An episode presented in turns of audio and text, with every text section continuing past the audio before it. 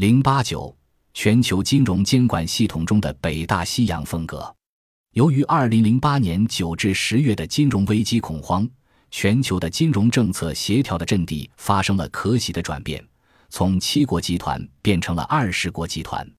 紧接着，在二零零九年，一些主要的新兴经济体和非西方金融中心就成为 FSB 和几个重要的 Base 委员会，包括 BCBS、CGFS 和 CPMI 的成员国。但是，很多这种全球金融监管系统的会员组成和治理都很不均衡。针对 IMF 有很多类似的研究。Truman 二零一五，在其他组织中，类似的不均衡更严重。比如，即使在二零零九年之后，欧盟成员国加上欧盟本身占了 BCBS 管辖区二十八个名额中的不少于十个。在这十多个名额中，有七个是欧元区国家。因为欧洲中央银行 （ECB） 从二零一四年十一月起就开始负责设立整个欧元区的金融监管政策，此安排是欧盟推出的银行联盟改革中的一部分。这七个欧元区国家出现在委员会中本身就不再合理。同样的，欧洲在 FSB 指导委员会占有的席位也过多。FSB 二零一五 D 在成员管辖区，尤其是一些管辖区拥有多个席位。以及和上述 BCBS 中的情况相同，也包括了成员地位存疑的欧元地区的央行以及全球机构代表层级都存在这一问题。针对后者而言，在指导委员会的十个全球机构代表中，八个来自欧盟，一个来自澳大利亚，一个来自美国，没有来自亚洲的代表。金融监管系统对北大西洋国家的偏重，在这些组织的领导层面上更加显著且严重。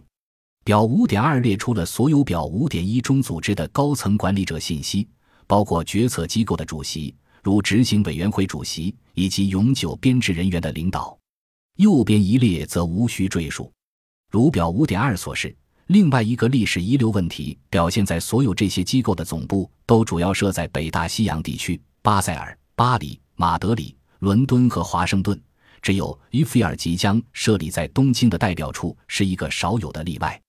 毋庸置疑，国际金融监管体系在监管与治理方面存在明显对北大西洋地区的倾斜。直到二零零七年，这一问题才开始被关注，并逐步得到缓解。另外一个问题在于，这种地理倾斜是否导致在监管结果及政策决定方面对北大西洋地区更为有利？对于这一点，并不存在明晰的证据。尽管 G20 总是声称监管结果应该更好地照顾到发展中国家的发展特性，然而这也只是停留在口头上。例如，巴塞尔协议三是否相对于发展中经济体而言更偏向欧盟和美国，并不清晰。此外，非西方国家要求在国际监管体系流程中更加照顾他们特殊利益方面的诉求，也有一些成功的案例。例如，应日本要求。国际会计准则理事会允许对长期持有的股票价值采用不同于 IFRS 九中金融工具公允价值计算的会计准则的一些例外做法，而金融稳定理事会 FSB 清单中规定的总损失吸收能力 Total Loss Absorbing Capacity 条款，针对发展中经济体的大型银行有特殊标准，后者这一例外权是由中国提出的 FSB 二零一五 C。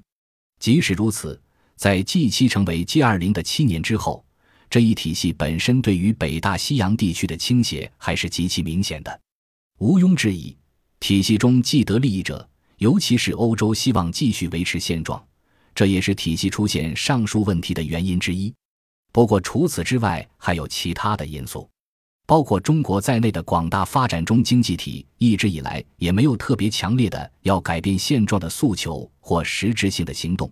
无论是在金融监管领域 （Walter 二零一零 T 二零一五），还是在更为广泛的其他领域 （Swain 二零一六）。